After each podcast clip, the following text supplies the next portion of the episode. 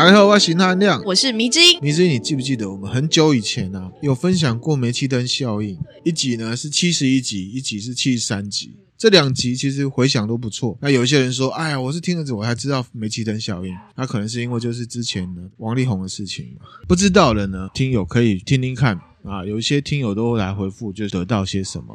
那时候分享的时候，上集呢是从个人的心理层面去切入，介绍了什么是煤气灯效应。然后那集里面呢也有社会刑案。然后有讲他心理，然后还讲了一个日本真实存在的都市传说——欧吉洛库跟欧巴桑。那下集呢是从社会心理、政治面去切，介绍到乔治·欧威尔的《一九八四》，里面就有提到一个独裁的领导者，他是可以透过国家、机器、教育各种方式呢去进行呢意识形态的操作，可以篡改历史，他打造一个呢对当权者呢统治有利的超巨型的煤气灯环境。那那样有讲到，其实没气灯环境，共产集权国家或者是民主社会都有不一样的方式来进行的。还介绍到了乔治·欧威尔，因为当时的政治环境，他经历到的东西，还有他看法呢，对未来的人类政治环境提出预言。结果呢，到了二十世纪，他的书啊，《一九八四》就被东西方的社会重视啊，因为呢，被他猜中了。《一九八四》里当中有发明了一些词流行了嘛，比方说之前介绍到了老大哥，还有双重思想。那还有一个词，那那样没有讲到，叫做新化。梅金知道什么是新化吗？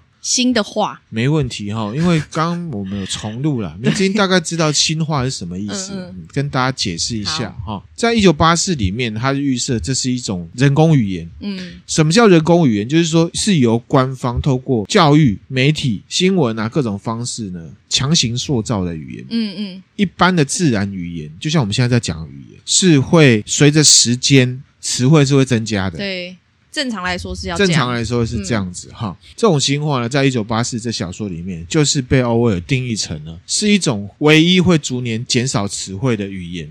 因为欧威尔这一九八四它是用英文写的，它就以英文为例。新话呢是基于英文，可是呢大量的词汇跟文法会被简化，嗯，会被取消。这样的事情呢，大家应该不难想象。因为呢，我们现在对岸的国家也在做这事情。对，简体字其实也是这样子的一个逻辑逻辑在。当然，它表面上的定义是说这个识字率很低啊，所以呢我们用简体字。可是其实呢字的意思。会因为它的字形不一样了，整个大工程里面也可以呢去改变这个字词的意思。嗯嗯，好，我就举例，比方说，在这个一九八四的新话里面，他就说 “good” 好这个词呢，已经被定义成呢喜欢老大哥的意思。嗯，to love big brother，然后呢也没有 “bad” 坏这个词了。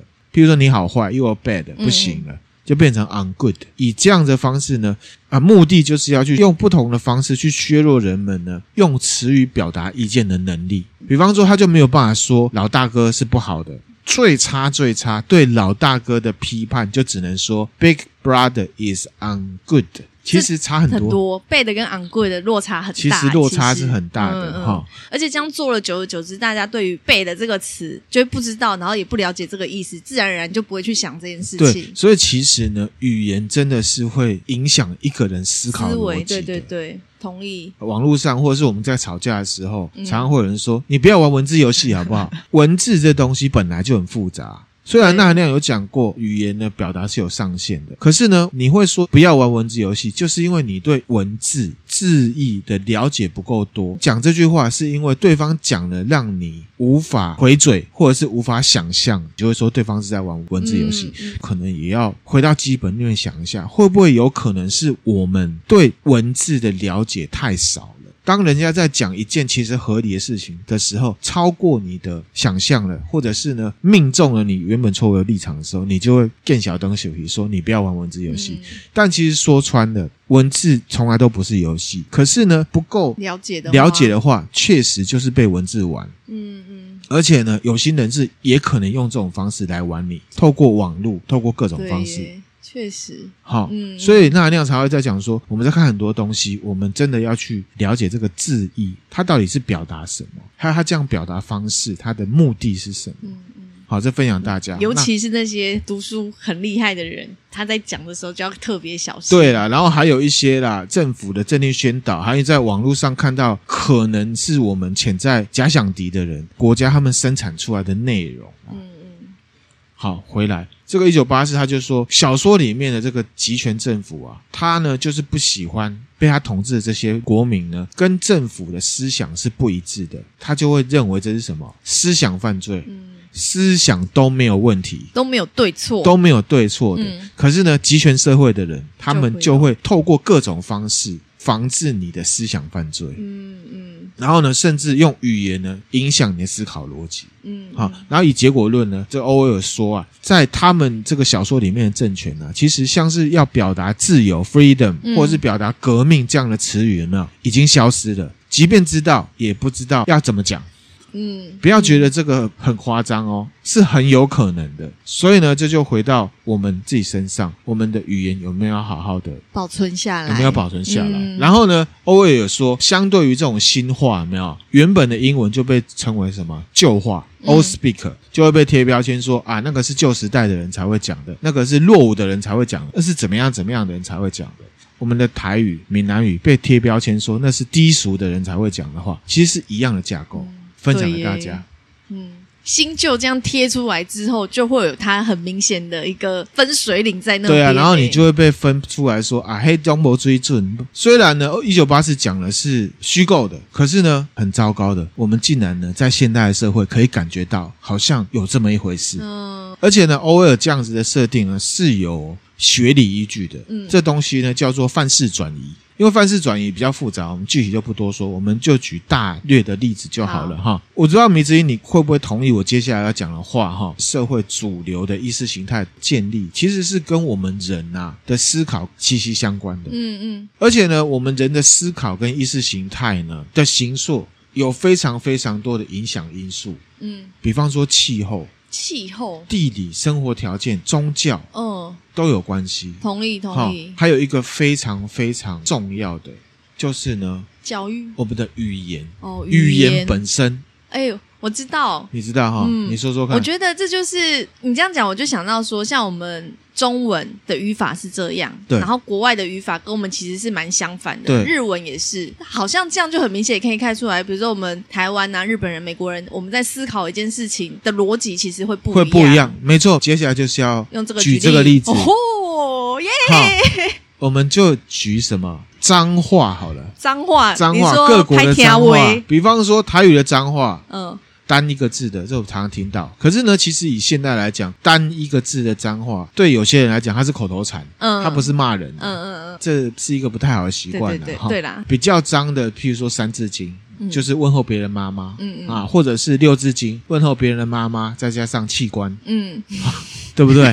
你这样形容，大家应该蛮好联想是哪几句？其他的语言，譬如说北京话，或者是中国其他省份的脏话，嗯嗯，我们就举几个，譬如说“操你妈”，嗯，“操你妈”的逼，其实呢跟台语有点像，对，只是语言不同，嗯嗯，屌你老母是一样的，这个是东方文化圈，都跟老妈有关，然后跟性器官有关。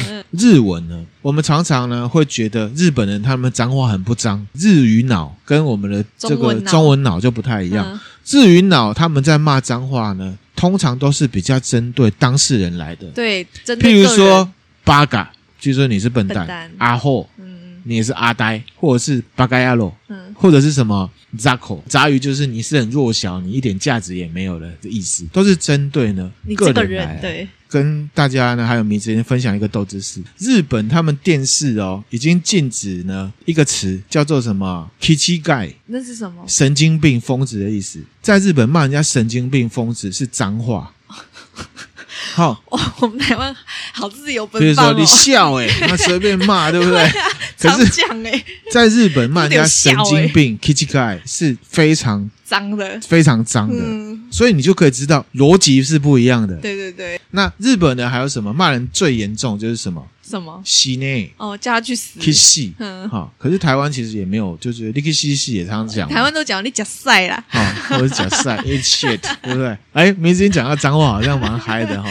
刚刚都很好玩的，刚刚都还蛮那个 平淡的。其实相较于中文或英文的脏话，日本人骂人最狠的、杀伤力最大的，就是骂对方是。精神有问题，嗯，或者是叫他去死。他们，你这样讲起来，日本的脏话里面并不会针对对方的家人。可是呢，我们会觉得日本人很有礼貌，可是其实只是文化不同，不同，嗯、只是文化不同。我们对侮辱别人对象还有程度看法不同，可是其实都是一样很深的侮辱。譬如说，日本呢最狠的。库塔巴雷，他巴雷就是呢，跟洗内是差不多，叫你去死的意思。这个库塔巴雷是有一种累翻，就是让你死得很惨的意思。哦哦哦哦，不得好死的感觉。对，就是你死的过程是很惨的。嗯嗯嗯嗯。唯一跟女性跟妈妈有关，譬如像台湾这种的哈，也有，可是通常是小孩子不懂事，同侪之间互骂的那种没有礼貌的用语。嗯，比方说，お前の母ちゃん、てべそ。得被收，就是呢，你妈妈凸肚脐哦，这好没有杀伤力哦。 这句话现在很少听到，然 后大人之间也不会用，通常是小朋友之间呢吵架会讲，吵架才会用的。那其实是他就要表达什么？我知道你妈妈凸肚脐，因为其实怀孕肚子会凸出来，对，就是指呢妈妈跟人家发生性关系，可是呢不让人家知道，嗯，明治维新之后，像这种什么凸肚脐的这种话呢，不会再讲了。英文世界其实跟台湾。中文呢就有点像，比较多呢性器官的部分，嗯、可是通常也是针对当事人来，即便是跟性有关，比方说我们电影里面常常听到的 fuck、嗯、shit、bitch、asshole、嗯、jerk、乐色还是什么 cocksucker，那当然也有从别人妈妈下手了，譬如说 bastard、motherfucker。还有什么？虽然大多数英文的脏话也是高度集中在人体的器官上面，嗯嗯，那也都是非常一致的，不尊重女性。可是你看中文也好，或者是日文也好，英文也好，嗯，你会发现其实语言就可以看得出来，他们的思考逻辑跟意识形态是不太一样的。嗯嗯，比方说我们台湾常讲的。反正就是《三字经》的那三个字，嗯，最经典的三个字。英文没有在说 “fuck your mother”。对，如果对方是外国人又不熟台湾文化的话，他听到人家在骂 “fuck your mother”，对方可能会觉得说：“哦，你口味很重哦，为什么你要冲着我妈来？”反倒会觉得你是在骂自己。英文有一句话叫做什么？“motherfucker”。嗯，就是会觉得你这个人是不是很没有道德观念？嗯，就是会觉得是骂到自己的感觉。比起西方或日本，东方社会啊，他们在骂人，其实底层有一个逻辑是什么？就是要表达我比你大。譬如说，好了，我是你老伯啦。哦，而且要指出什么？当事人的妈妈是一个不守妇道的女性。东方的这个生活逻辑里面，有没有守妇道是很重要的，重要一件事情。而且只有女只限女生，对，很奇怪啊，很奇怪，好像那个妈妈就很不守妇道。做这个动词的人，如果是男的，好像就没事。嗯，很奇怪哦。哈，这个逻辑就不太一样，嗯、对不对？可是不论如何啦，哈，脏话都是不好的。各国脏话有一个非常强的 overlap。通常都跟女生有关，嗯、同时也可以反映出以前的社会，不管哪一国一样，都是男女不平等。嗯嗯，老是从女生下手。对啊。总之呢，我这边是要说，凡事语言啊、哦、是会影响我们思考模式的，对，没错。这也是为什么有些政府啊会禁止国民说某一些特定的语言，因为语言不同啊，思考模式就容易不相同。嗯，对当权者来讲不好统治。嗯嗯，讲不同语言的人对人生观也会不一样。嗯，对人生中最重要的事情的看法也会不一样，价值观也会不同。统治者为什么不希望大家讲？很多不一样语言，因为他要统治，统治者就是要被统治者在意，统治者在意的事情，嗯、反正就要被规定好了。你要按照我的逻辑在走。对，没错。嗯、新化呢，可以透过几个方式来进行。第一个就是禁书，哦，对。第二个呢，就是禁特定文字。嗯，为什么这么做？因为呢，语言是一个动态的概念，跟民族一样是会变化的。嗯，为什么会变化？比方说，有一些流行语有没有？过一阵子，你讲出来，反而是一种你变老的一种标签。嗯嗯，可是它还是会存在，就是因为语言有这样的特质。特定的语言被禁久了之后，不讲了之后，它就会消失，这个是事实。而且消失的呢，不只是那一个语言、那个字词，有可能连同呢那个字词的意义也会可能一起消失。嗯，比方说，我们之前有一个流行梗，说哈密瓜有一种哈味，哈味对对对，有的人喜欢，有人不喜 欢。嘿嘿嘿，哈味可能在他们那个族群里面呢，是一个可以形容一个特殊状态，可是其他民族的语言是没有办法形容的状态。嗯、当哈味这东西不见之后，大家就不知道哈维是什么了。么了对，了解这意思吗？懂。就像我们讲克苏鲁不可名状恐怖，可能有外星人他是可以形容这种恐怖的，嗯，因为他有那个词，我们没有，嗯，我们就只能用克苏鲁来形容。嗯、不讲都不会去想，可是你一讲就会就会脑中会有好几个这样子的感觉。嗯、比如说我刚刚就想到像 BB Call 吼，以以前有 BB Call 就是名词嘛，名词，对对，对，所以名词不在这范围内吗，也算吧。好，我们再举例。好，比方说数字，嗯，零这个数字考究起来呢，是西元前三千年呐、啊，巴比伦就有零的概念了。哦、巴比伦人，古埃及呢，西元前两千年考据也有零的概念。概念，但是呢，在这两个民族里面呢，零不算是数字。嗯，中国这边呢、啊，哈。西元前四百年也有零的概念，我们现在就来形容一下零这个概念。嗯，零这个概念呢，是不是除了数字上面什么都没有的意思之外，就没有其他意思了？零哦，老子的《道德经》哦，它里面写到说：“天下万物生于有，有生于无。”这边的无就不见得是零，什么都没有的概念哦。《道德经》的无不是零的概念。老子又继续说：“吾不知其名，字之曰道。”然后又在说。道生一，一生二，二生三，三生万物。因为道生一嘛，那道呢就是零的意思。嗯嗯嗯。如果啊，就是什么都没有的意思的话，那《道德经》有什么好讲的？嗯、我问你。但不是啊，道不是对，所以零啊，也不只有代表什么都没有的意思哦，嗯、它有自己的主体性在。比方说，一样，佛教里面零也不只是代表什么都没有哦。嗯。因为呢，佛教就是讲什么空嘛。对，佛教就是在讲空跟无的差别，创造或维持新化。还有第二个方式是什么呢？比方说，刚刚讲禁书嘛，是直接不给你知道。嗯，但是有一些词啊，是一般名词啊，你是没办法禁的。嗯，那他怎么弄呢？怎么弄？结合双重思想来创造新化。好狠哦！举例哈，嗯嗯，主席、领袖，我们在某一些国家历史上来看，其实他就是皇帝。对，可是呢，他不让你称他为皇帝。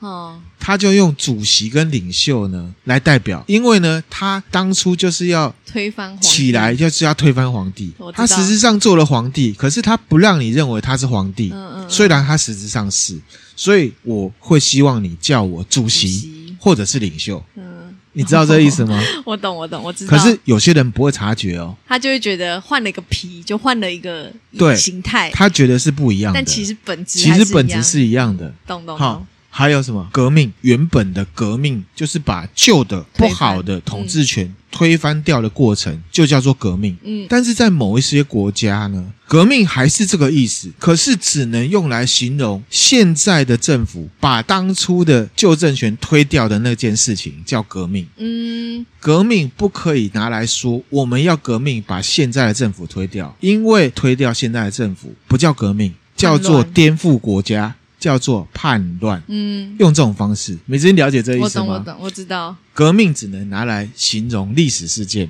而且只能拿来形容现在的政府对以前的政府做的事情。有一些人想要推掉现在的政权的话，那就不叫革命，那就叫做颠覆国家，叫做叛乱。这完全都是当局者、当权者的角度在看这件事情。对。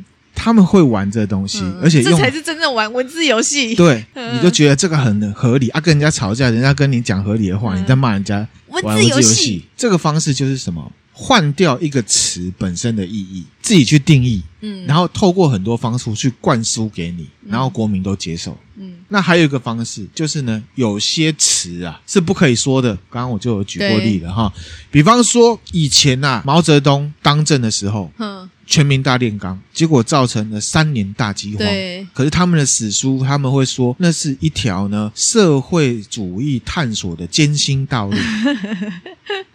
好会包装、哦，他们会等于这件事情哦。嗯嗯嗯，可是他把饥荒拿掉，嗯，说还有什么？六四，穷人，穷人也，他们就会说低端人口哦。哦，你知道吗？讲低端人口，你可以大概想象他是没有那么高级的人口，可是可是不会跟穷画上等号，不会跟穷画上等号，对对对他还是顾及了国家的面子面子哦。嗯理解这意思吗？真的觉得他们真的是很喜欢，这只是刚好举他们，因为他们例子很多，哦、我不是冲着他们来的，我，是在讲新话这东西。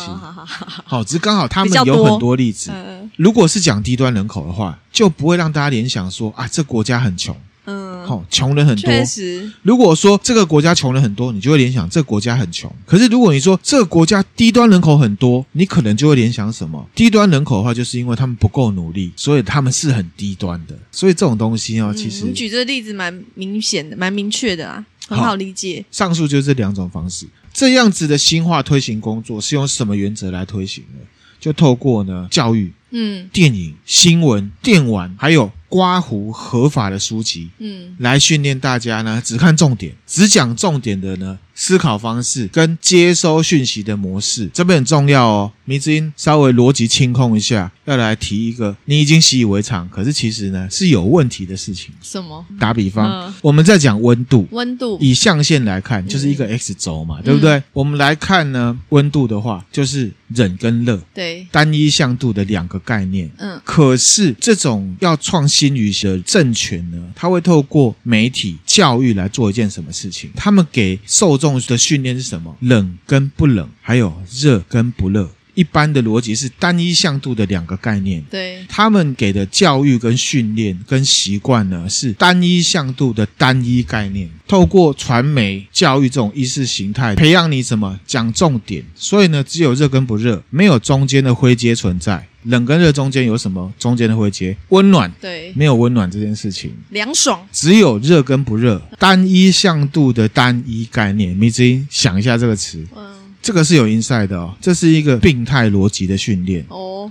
病态的逻辑，我只是强调举例，在他们的世界里面，只有共产主义和非共产主义。嗯，要来应用了哈。一旦共产主义被他们教育是对的的时候，不是共产主义的就都是错的。嗯，了解这中间的美感在哪里了吗？那个是思考逻辑哦。嗯，划阶层的哦。懂。所以我才讲，不要问小朋友是非题，不要训练他好不好玩。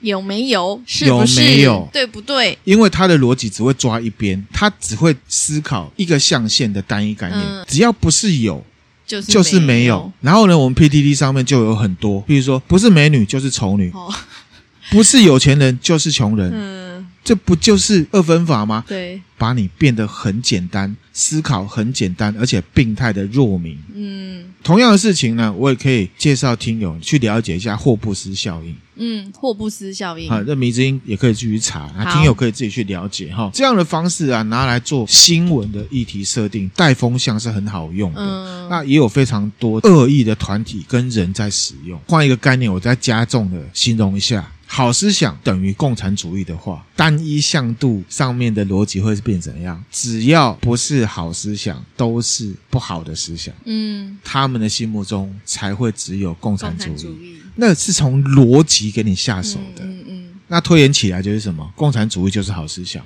不是共产主义的都不是好思想，嗯，只要不是好思想都是坏思想，嗯，所以呢，我们才会有这么多小粉红，小粉红也是有分的，一种是装的。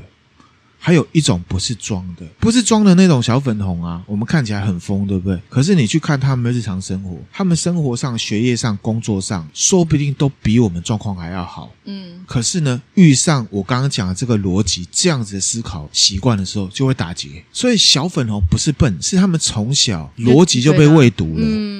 就被训练成那样了。教育、电玩、传播媒体是非常重要的。嗯、我们真的要小心，不要让自己、我们的小朋友去接触太多那种有益的统战思想，嗯、可以内建在非常多的娱乐概念里面。里面对，所以呢，小粉红不是笨，也不一定是教育程度不好哦。真正的思想前置啊。不是每一件事情都要党来给你导正，而是一开始他就先把你的脑呢箍成那样子的，再透过教育、电视、娱乐、电玩、电影强化它，给你建立一个连当事人都不见得有办法察觉的思考系统。嗯，让你自动符合他们的利益，还有意识形态。嗯，现代称之为小粉红嘛，商君书称为什么弱民啊？嗯，那现在的弱民小粉红不一定是穷或者是教育程度低哦，有些都是出去国外受过高等教育。我是当权者，我不担心，因为我从小就已经把你的脑子透过滴水穿石的方式跟你前置成这种逻辑的，以后你念什么，你看到的东西都是对我有利的。嗯我不怕你出去了，对，这个就是最巨型的煤气灯。而且 local obasa 是不是也是这样子？其实就是啊，是嗯。所以呢，这回到我们台湾自己人身上，为什么那那样说？我很不喜欢二分法，因为单一象限上面的单一概念就是二分法。嗯，你不是蓝的，就是绿的；嗯，你不是绿的，就是蓝的；你不是高的，就是矮的。嗯，你不是长头发就是短头发，这是什么概念？哈、哦，你这样听起来很荒谬。嗯，可是呢，很多人在判断事情是这样，台湾人也很多，也很多啦。所以呢，反观我们呢，我们自己要对自己有要求，嗯，不要呢只讲重点，因为呢，我不知道你的重点是这种单一象限的单一逻辑，还是怎么样，嗯。然后呢，我跟你讲，你会觉得复杂，是因为我都是单一象限上面的两个概念，嗯。如果你只习惯单一象限上面的单一概念的话，当然觉得我讲的很复杂，嗯，你当然会希望只听重点，嗯，那你就会以为那是重点，对不对？嗯。所以还是延伸到家庭教育还有学校教育。重不重要？很重要啦。好，嗯，有这种新化逻辑的硕博士在台湾呢，其实很多很多高等教育的人其实很多。嗯，那不是说你读很多书就有用，那是逻辑的问题。嗯，我们很多难民朋友都是爸爸妈妈啊，那小朋友都还小，正规逻辑训练是很重要的，跟学历完全没有关系。嗯，好，分享给大家。节目里面分享说思考很重要，但是说真的，你知道思考很重要的时候，如果你没有思考工具。又或者是你的思考工具怪怪的，嗯、本来就有点坏掉了。好，这样的话，思考还叫思考吗？嗯，跳脱框架思考才有价值。单一向度上面的两个以上的概念才是思考。嗯，了解。好，分享大家。好，那回来哈，之前分享煤气灯效应啊，还有提到说，一九八四啊是特定集权国家的禁书，后来也有解禁了，可是呢，只限特定的人可以看。哦，解一半就对。对，那其实我们这一集呢，除了介绍这个新画之外呢，嗯、其实是要介绍呢，欧威尔另外一本禁书。哦，动物农庄。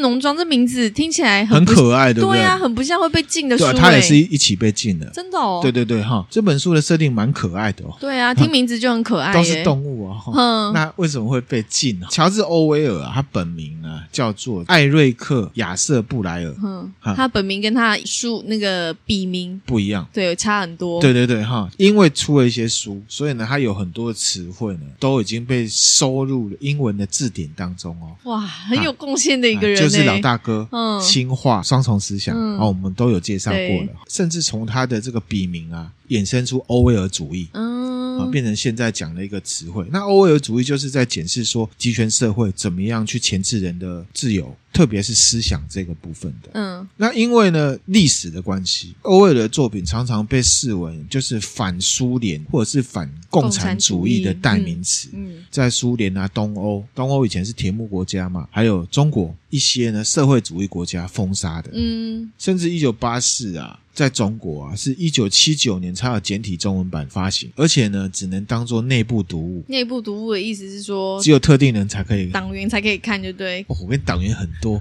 党员里面的特定人 特定人是什么？好。欧威尔呢，他是一九零三年出生，嗯，一九五零年过世，四十六七岁过世哈。哦、他是出生在呢英属印度孟买管辖区的一个叫做莫蒂哈里的地方，嗯，英国还是帝国主义时代占领了印度，印度啊，他是在印度出生的。那他是那个基层政府官员的小孩，嗯，他的爸爸呢是。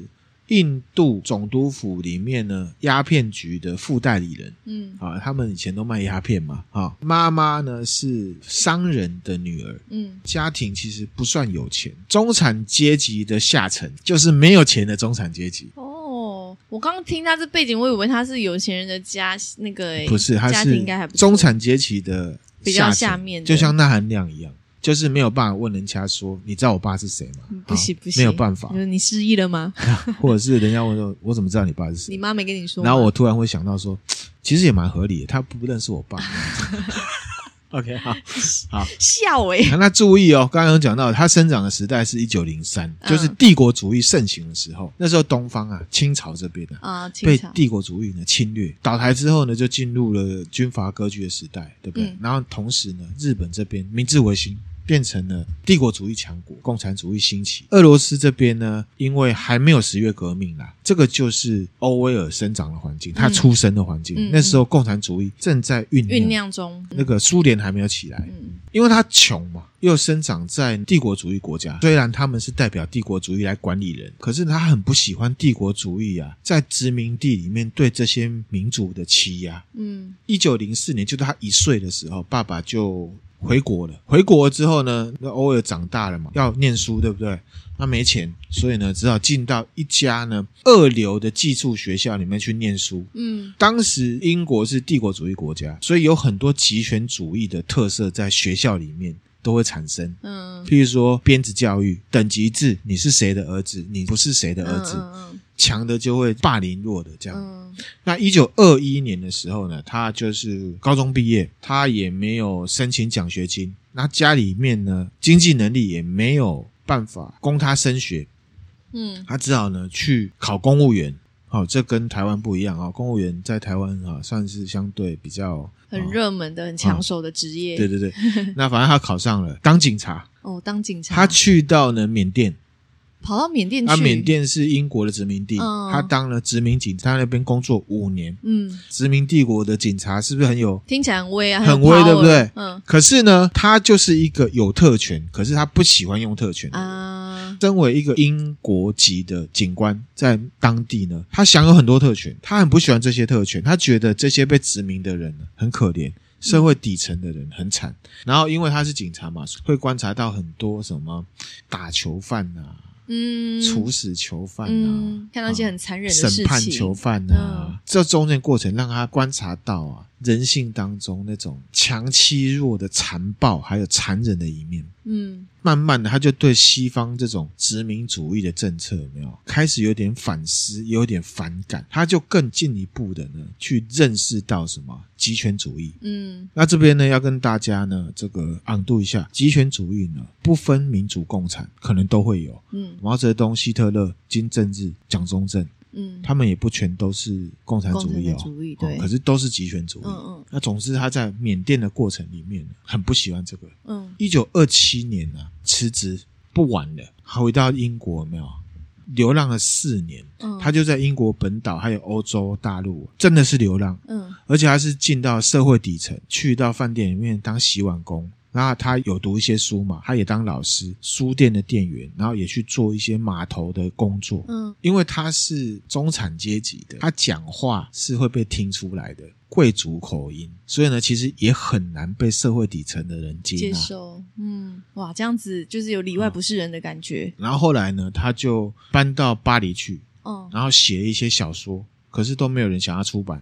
嗯，马太效应啦，哈，对啦，你默默无名，谁要出版你的书？谁要出你的书？哈，然后呢，一直到一九三六年，他有一本小说叫做呢，让夜阑飘扬。反映出呢，反正流浪的一些经历啦，哈，被一个书评看到，哦，写这写的很厉害啊，什么什么，哦，稍微出名了，然后就开始帮杂志来写稿，嗯、稍微有点名气。后来他就受委托，有点像报道记者，他就去到一些地方，比如说曼彻斯特啊，一些煤矿工业都市。去看一些呢工人啊的生活啊，失业之后会怎样那种状况。明之音，你有没有觉得欧威尔好像是一个自由主义的人，嗯、对中下阶层啊、社会公平这东西很嗯很注重，很注重，然后觉得他应该会是一个很倡导自由的一个平等吧，平等对不对？平等。他写这些书又被共产主义给禁了，对，对不对？嗯。可是呢，我要跟米子英讲，他其实呢，共产主义风行者，因为他看了很多中下阶层的人被这些有钱人害了。哦。然后呢，我刚刚有讲到，他其实出生的时候，共产主义正在酝酿。对。十月革命还没有爆发等他长大了，经历这些之后，苏联已经起来了。嗯，然后苏联在那个时候是一个非常有希望的国家，嗯、因为他就是号称共产，人人平等。对，这样好像也可以想象啦。在他三十三岁的时候，就一九三六年，民国二十五年的时候啊，嗯、西班牙呢爆发内战。嗯，有很多原因，就是社会冲突，左翼跟右翼人互相攻击。嗯，然后加上政府呢改革失败，旧势力的军人还有一些宗教人士，非常传统的天主教保保守派跟改革派打起来。结果论呢，一九三九年啊四月的时候，这个西班牙的国民军赢了，西班牙的第二共和灭亡，然后就有一位叫做法兰西斯科·勃朗哥的人呢。独裁统治进入法兰哥统治时期，那这法兰哥啊，从一九三九年一直执政到一九七五年过世，一九四十几年，是不是？我觉得他长得怎么有点像蒋中正啊？那那样简单的形容，他就是西班牙版的蒋中正哈。哦，长得有像哎。简述一下，不止长相，大家有兴趣可以自己了解哈。嗯、政治方面啊，二次大战结束之后，法朗哥因为反共的立场呢。获得了美军的支持，所以他在国内就是进行独裁统治。嗯、有没有很像蒋中正？弗朗哥呢，对西班牙国内的一些反对党、共产党。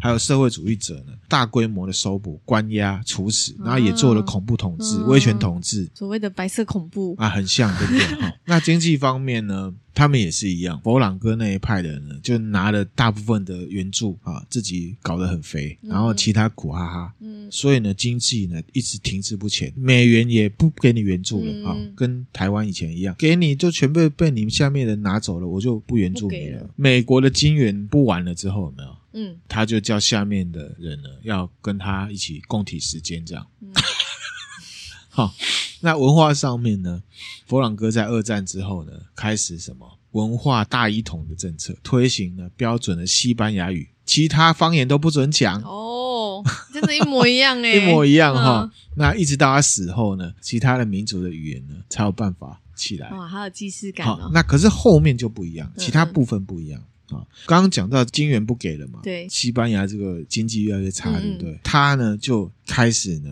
做这个经济自由化，振兴本国的经济。嗯，好，是真的有做好哦，真的有做好，真的有做好。他用大量的这个专业的官僚，就取代意识形态的政务官。什么叫意识形态的政务官呢？就是你没什么才能，可是你跟我很久了。哦，就是有关系没关系的那群人。对啊，他把这些换掉，屁股坐下去，反正你到哪里，我跟你到哪里。能力不重要那种都被换掉了。嗯，经济起来，在一九五九年之后啊，他做的这个经济改革有没有？是当时啊世界上经济增长速度第二快的国家，仅次于战败的日本。哦，很强诶。虽然他前面跟蒋中正很像，可是经济的部分他还是有他强很多。对，甚至到一九七四年的时候，西班牙的人均 GDP 已经达到了西欧国家的百分之八十。哦，冲起来啊！嗯嗯。啊，所以呢，被称为西班牙奇迹，还有这样子的称号。那我为什么我要讲这个？回来，欧威尔为什么写得出这么精准、这么贴切的政治预言小说？你知道吗？因为一九三六年的时候，西班牙是不是内战？对啊，内战就是保守的跟共产主义在打。嗯嗯，欧威尔就是去加入了这个共产这边，他去打西班牙的内战哦。哦，他去打哦。对，透过一个独立工党，也是共产主义的党。进到西班牙，希望可以解放这些被压迫的人，这样子，然后就去打，而且他是代表共产主义去打。嗯嗯，他在前线受伤，嗯，他被狙击手打到喉咙，哦。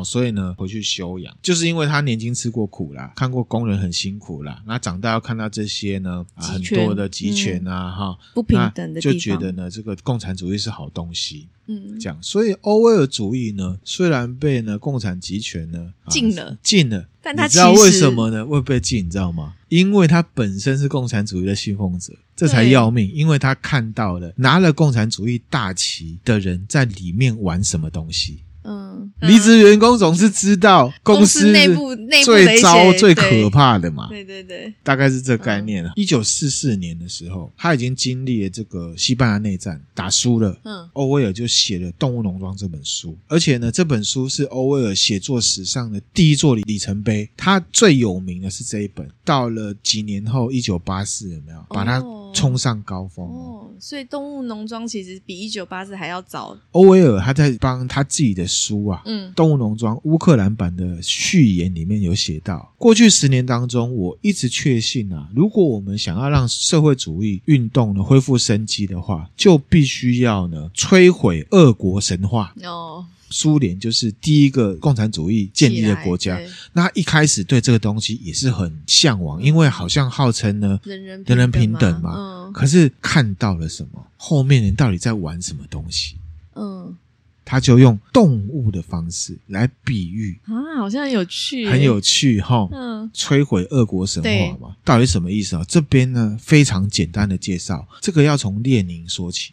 列宁，列宁，因为他就是建立苏联。嗯、我们在那个共产党那集有介绍到，他呢是马克思主义者，无产阶级的革命家、政治家、理论家、思想家，是苏俄跟苏联的建造者。嗯，布尔什维克党的创始人，十月革命的主要领导人，对呃社会主义还有共产主义呢。很推崇的人呢，都会把他当成是英雄。嗯，在列宁的治理之下呢，苏联就成为了接受布尔什维克领导的民主集中制社会主义国家。嗯，民主集中制其实我们介绍共产党的时候有讲过，讲，讲到它的荒谬嘛。对，好，名字也不记得，不过没关系。嗯、那总之呢，布尔什维克就是后来的苏联共产党。嗯，列宁呢的思想体系呢是 base on 呢马克思主义。嗯，再依照列。宁他自己的实际上的政治理论呢，去衍生出列宁主义。嗯，好，那我们这边也要昂度一下哈，不要因为现在共产主义国家的各种恶行恶状而影响到你的想法。当时列宁建立起的这个国家，是全世界第一个推翻沙皇帝国主义，号称要以民为主的国家。嗯。嗯是一个充满理想性的实验性国家。嗯，当时中国国民党的孙中山，我们有介绍到，就是要借一点点他们的号召力，当然实际上是为了钱跟管理制度。可是理想上呢，是要借他们这种很理想啊，以民为主的这种感觉，所以才选择呢联俄容共。嗯。刚刚我有讲到什么？布尔什维克，嗯，好，什么是布尔什维克？这个呢很重要的斗知识，我们要了解呢。共产主义的话，一定要了解哈。其实之前呢，我们在介绍共产党的时候，纳兰亮就有提到，可是呢，没有把这个词呢真的带进来讲。嗯、布尔什维克在俄语当中指的就是什么？多数派啦。哦。好，就是呢，俄国社会主义社会民主工党的一个派别。嗯，那这个派别布尔什维克派的领袖人物就是列宁，啊，嗯、因为他斗赢了，所以布尔什维克派就等同于苏联共产党了。嗯嗯、那他们的特色就是什么，你知道吗？民主集中制社会主义国家。嗯、那这个布尔什维克就像我刚讲的，领导人物列宁认为呢，应该要建立以少数职业革命家为核心。多数的党员都要对其服从的组织模式，嗯，那就叫做民主集中制。嗯，我们现在看习近平总书记，他就是民主集中制的一个产物，所有人都要听他的，因为他是职业革命家。嗯，当时呢，其实也不是只有列宁领导，然后哦就起来哦，他就是变成一个。挺出来的英雄。当时的俄国社会主义工党里面还有另外一个派别，叫做呢孟什维克。孟什孟什维克呢，就是反对列宁这个看法。嗯嗯、他们不认为要用一个少什么什么少数的革命家，然后所有党员都要听他的这种组织。孟什维克的领导者叫做马尔托夫，来给你声音看一下。他就反对列宁，他认为应该要以第二国际，就是马克思他们当初呢建党模式。只要愿意入党的人，而且认为呢，党员并不需要高度集中化的组织，就是来号召他们来一起做事就对了。嗯、不能说你们都是垃圾，只有我说了算，不是这样子的。这也太偏激了吧？因为民主集中制其实讲到最后就是这样。你说共产主义，呃，马克思当初会被抓嘛？用民主集中制还稍微可以理解啦。嗯，好，你当政的用这个就很怪，特别是你共产主义是号称呢全民平等的。好，那回到那个布尔什维克跟孟什维克，嗯，结果论来，俄国那边十月革命党里面的两个。支派派系呢斗争，就是因为呢一个反对民主集中制，一个要做民主集中制。嗯，斗争到最后呢，反对民主集中制的孟什维克呢就斗书破灭，然后呢所有的干部都跑出去了，而且也被呢布尔什维克的啊，因为他后来变成苏联共产党，这个宣布为呢是违法的，嗯，孟斯维克就消失了，嗯，没有了。由列宁来主政之后呢，就是高度集中嘛，嗯、然后甚至孙中山也觉得他还不错嘛，那就一直一直走，一直走到啊，经过了很多时间，那他就过世了。接下来就有一个呢很有名的一个政治人物呢接他的班。啊，叫做史达林，哦、有没有听过？有有有，史达林、哦、长这样子，啊，图会分享给大家哈。二十世纪到二十世纪中期统治着苏联，执政将近三十年，一直到一九五三年。嗯、他是呢苏联共产党中央委员会的总书记，他也是总书记哦。总书记出现哦。他对呢二十世纪的苏联呢还有世界影响很深。嗯，好、哦，甚至到后面呢，希特勒不是打苏联嘛，打输了，就是打输他哦。他接这个列宁的班。嘛，那可是其实他一开始并不是支持列宁，是一九一七年之后呢，列宁的整个权力起来，哦，他就西归挖大饼，有点像是这样，或者是他 真的理智上是觉得这样比较好的这样子，想说他既然成功，应该是可行的，接列宁的班，嗯，他甚至呢比列宁更有权力，因为呢他加强他在军队中的影响力，嗯，在列宁过世之后呢，他就在苏联呢大规模的工业化。好，确实有实现。嗯嗯，好，让苏联从农业社会呢迅速转型成了重工业还有军事大国。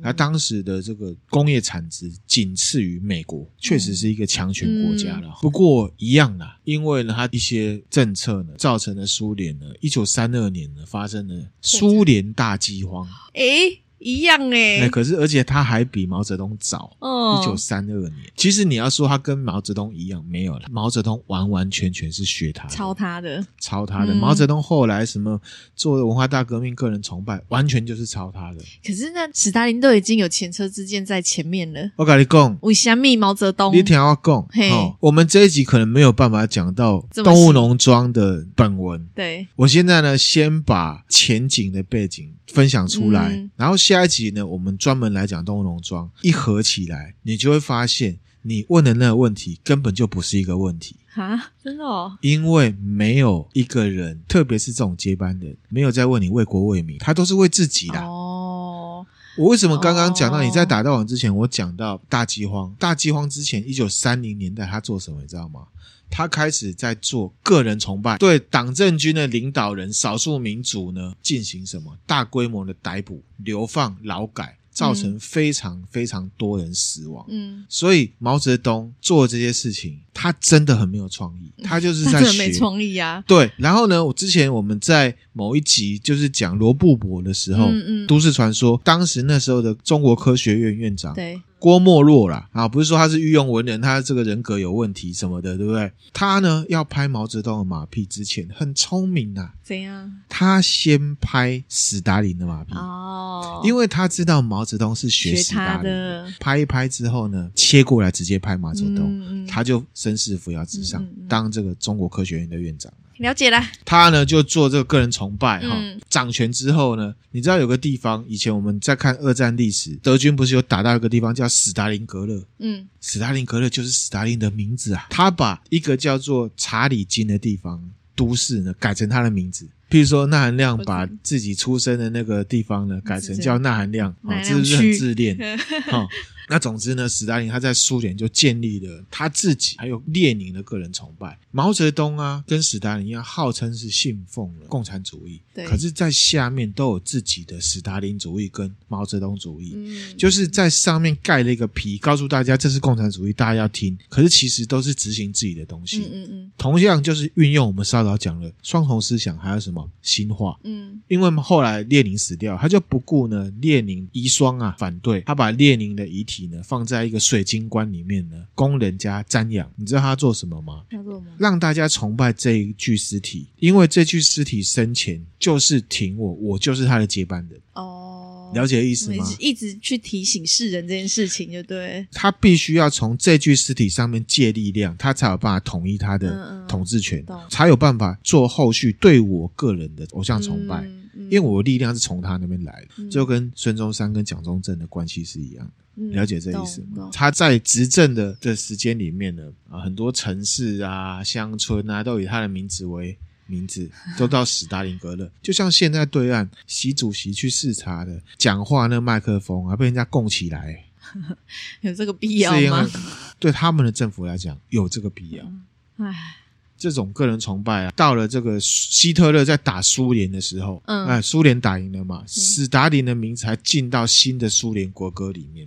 哇塞！总之就是这样子去做个人崇拜。嗯嗯。那再回到我们下一集要讲的《动物农庄》的个内文，为什么乔治·欧威尔他会从一个本来很忠贞，甚至愿意去打仗的一个共产主义者，嗯。变成写一本书去讽刺一些东西，甚至会被禁，而且讲的这么贴切，你知道为什么吗？为什么？因为他奉行的那个共产主义是列宁带起来的那个，可是呢，在他生活世界里面，他发现列宁离开之后，斯大林起来了，已经不是共产主义了。嗯嗯，他就用动物农庄预言的方式呢，很精确让大家去了解里面所谓的不一样到底是怎么回事。好像很很精彩诶，绝对很精彩，而且还蛮可爱的哦。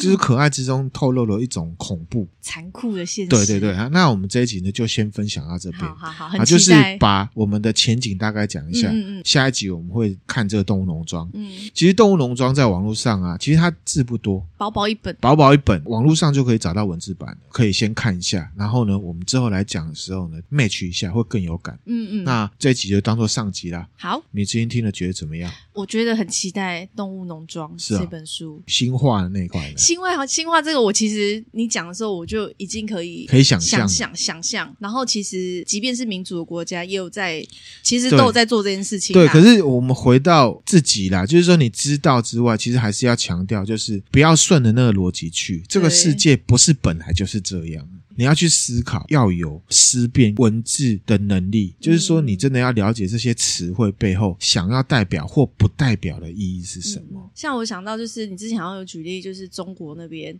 表面上说不识字的人很多，所以他要简体。字嘛，那简体字之后，它其实把很多复杂字都是抽掉了，抽掉，然后变成同一个字。对啊，它就失去了原本那个字的。就像乔治·威尔讲的，他这个一九八四里面那个新话是世界上唯一会意义变少、词汇变少的语言嘛？简体字也是，嗯嗯，复杂字本来是有很多意义的，你把它简化之后，其实很多东西都抽掉了。嗯他们会用很多简写嘛，譬如说我们现在会说北车啊，当然这是一个那个，这是对的。可是你要知道，简化词汇这样子的说话方式，就是从对岸来的。对，这其实是不知不觉被对啊，这是不知不觉啊。第一次听到开水的时候，我要剉起来，很想打人的，很想打人。上面开水，原来呢，我那个朋友是要讲开心水族箱哦，水族箱。你难道就不能？好好的把这五个字讲完嘛，嗯，一定要开水嘛。这种事情真的是，如果你一不留、一不注意、一个不留神，你就很容易被这样子的潮流或者是这样子的方式带走。对了，其实之前在 DC 就有有一个听友，嗯、他问我说，对岸他们能不能用 DC？哦，我就说应该不行吧，我猜。可是他们有 VPN 啊，对。然后后来他就说，对啊，如果是这样呢，为什么我们的这个梗图啊 Discord, 里面不是、嗯、Discord 里面不是有很多的梗图吗？对对对，都是简中的，那、啊、是怎么回事？都是他们的东西，为什么？因为他们放出来的、啊。我我就是说，海外也有很多中国人，然后我就跟他说，其实网络逻辑就是这样。量大就是为王，嗯嗯，流量啦，对啊，对为了流量，大家 那有一些是有意的，有些是无意的。我们真的还是一样，我们不用去抵抗那些东西，反倒是要让自己呢面对这些东西的力量更大。嗯、你可以朗读，你可以看穿，嗯、你可以拆解，做一个有脑的乐听众啊。那明星这样的讲法很呛，可是也有道理啦。可是我觉得就是做一个有思考意愿、也有思考能力的乐听人，嗯、这个是这个就是呢公民，对，要做。要有自己的素质。好，那就是分享到这边，嗯、然后下一集呢，动物农庄大家也可以上网先看，然后呢，我们再来呢分享。谢谢大家。谢谢。那我们有 IG、Facebook，有 YouTube，对，Apple Podcast、Spotify，欢迎大家呢，欢迎大家订阅、追踪、分享、追踪、分享。嗯、那心有余力也可以抖内个，抖内抖内。好，谢谢大家，谢谢，期待下集，拜拜，拜拜。教导要忠于人并激励着我们去建立公许自由的祖国。你无比光辉，可民族幸福的坚固堡垒。